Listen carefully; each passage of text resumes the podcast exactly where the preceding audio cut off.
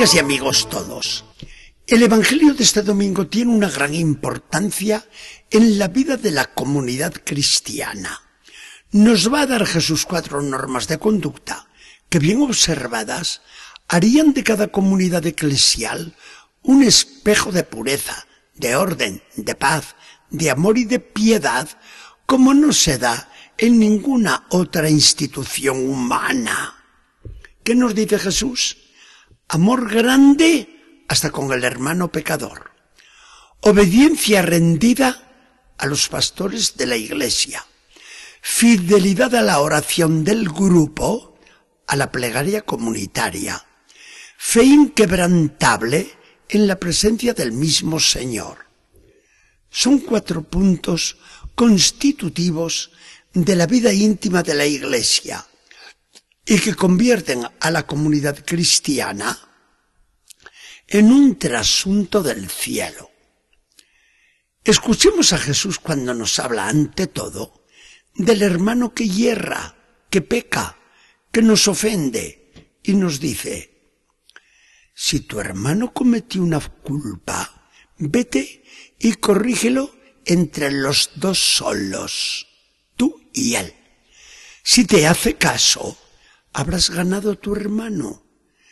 Si no te escuchase, toma contigo una o dos personas más para que la cosa se resuelva entre dos o tres testigos. Qué delicado Jesús para salvar la fama del hermano, ¿verdad? Continúa. Si no les hiciera caso tampoco a estos, comunícalo a la comunidad. Y si no escucha ni a la comunidad déjalo a su suerte, como si fuera para ti un pagano o un publicano. No hay nada que hacer con él. Acaba un poquito serio Jesús, ¿verdad?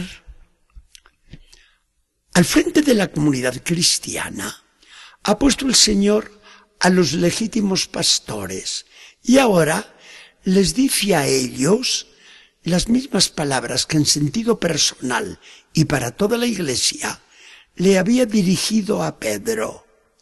Les digo la verdad, todo lo que aten ustedes sobre la tierra será atado en el cielo, y todo lo que desaten en la tierra será desatado en el cielo. Lo que ustedes hagan, lo doy yo por bien hecho. Sigue Jesús con otro punto.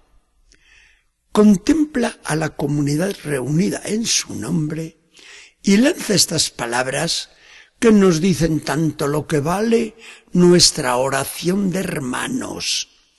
Les digo ahora a todos, cuando se junten dos de ustedes para pedir alguna cosa, les aseguro que mi Padre del cielo se la concederá. Y finalmente, nos promete su asistencia, con unas palabras que hoy repetimos tanto, y que tanto avivan la fe en la presencia del Señor, porque nos dice, donde están dos o tres reunidos en mi nombre, allí estoy yo, en medio de ellos. Estas son las cuatro partes del precioso Evangelio de este domingo. Cada una de ellas nos daría materia para hablar sin cansarnos durante mucho rato. Jesús nos habla del hermano que comete un error, que peca, que desedifica a la comunidad, que se pone en peligro de perderse. Y aquí se nos acumulan las preguntas. A ver, ¿qué hacemos con el pecador? ¿Qué debemos hacer en la iglesia con el cristiano que no vive como cristiano, que nos ofende, que con su conducta es un escándalo, un tropiezo para los demás, un malestar continuo para todos. ¿Qué hacemos con él? Debemos dejar que las cosas corran por su cuenta, que toleremos todo, o es necesario poner algún remedio. ¿Qué debemos hacer con él? ¿Podemos desentendernos fríamente del caso?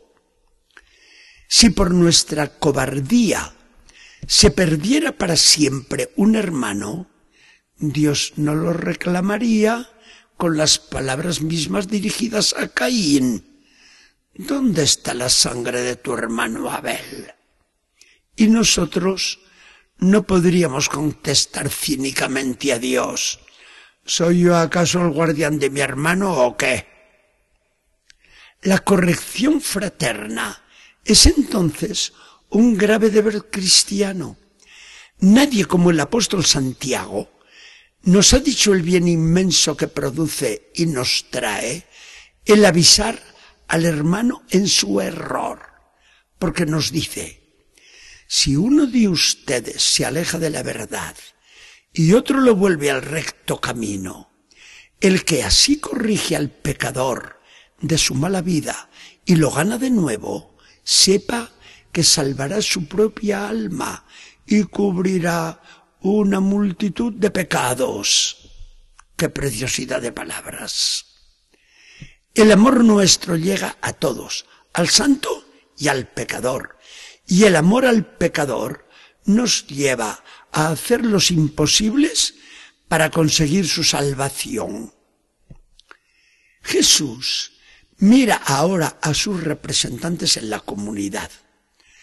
¿Cuál debe ser la conducta del creyente con los pastores que el Espíritu Santo ha puesto al frente de la Iglesia? Ellos actúan responsablemente en nombre del Señor y nosotros les prestamos el homenaje de nuestra obediencia. Y lo hacemos con gozo. La rebeldía no trae ningún bien, sino serios inconvenientes, como leemos dentro de la Biblia en la carta a los hebreos, que nos dice, obedezcan a sus pastores y les estén sujetos, porque ellos velan por ustedes, como que han de rendir cuentas a Dios. Obedézcanles para que ellos cumplan su deber con gozo y no llorando, pues esto no les conviene a ustedes de ningún modo. La obediencia en la iglesia es fuente inagotable de paz. Lo que Jesús nos dice después resulta conmovedor. Y hoy somos muy sensibles a ello. Nos promete el escucharnos siempre que oremos en grupo, como hermanos, unidos en un mismo amor. No podría ser de otra manera, pues, como sigue diciéndonos, al reunirnos en su nombre, porque somos iglesia, para trabajar por Él, para ayudar a los demás, entonces se coloca Él en medio de nosotros, ora con nosotros, ama en nosotros, nos une con la fuerza de su espíritu y el Padre se vuelca sobre nosotros, porque en nosotros no ve más que a Jesús, a su Hijo Jesús, al que jamás de jamás es, negará nada de lo que le pide.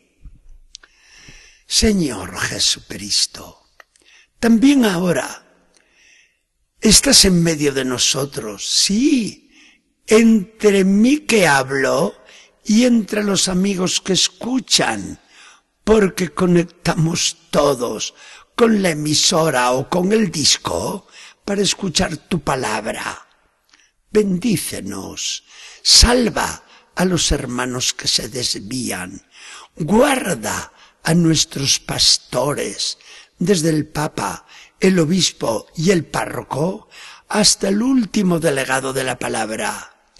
Y presérvanos unidos en el amor, tan unidos como tú y el Padre lo estáis en el Espíritu Santo. Que el Señor nos bendiga y acompañe.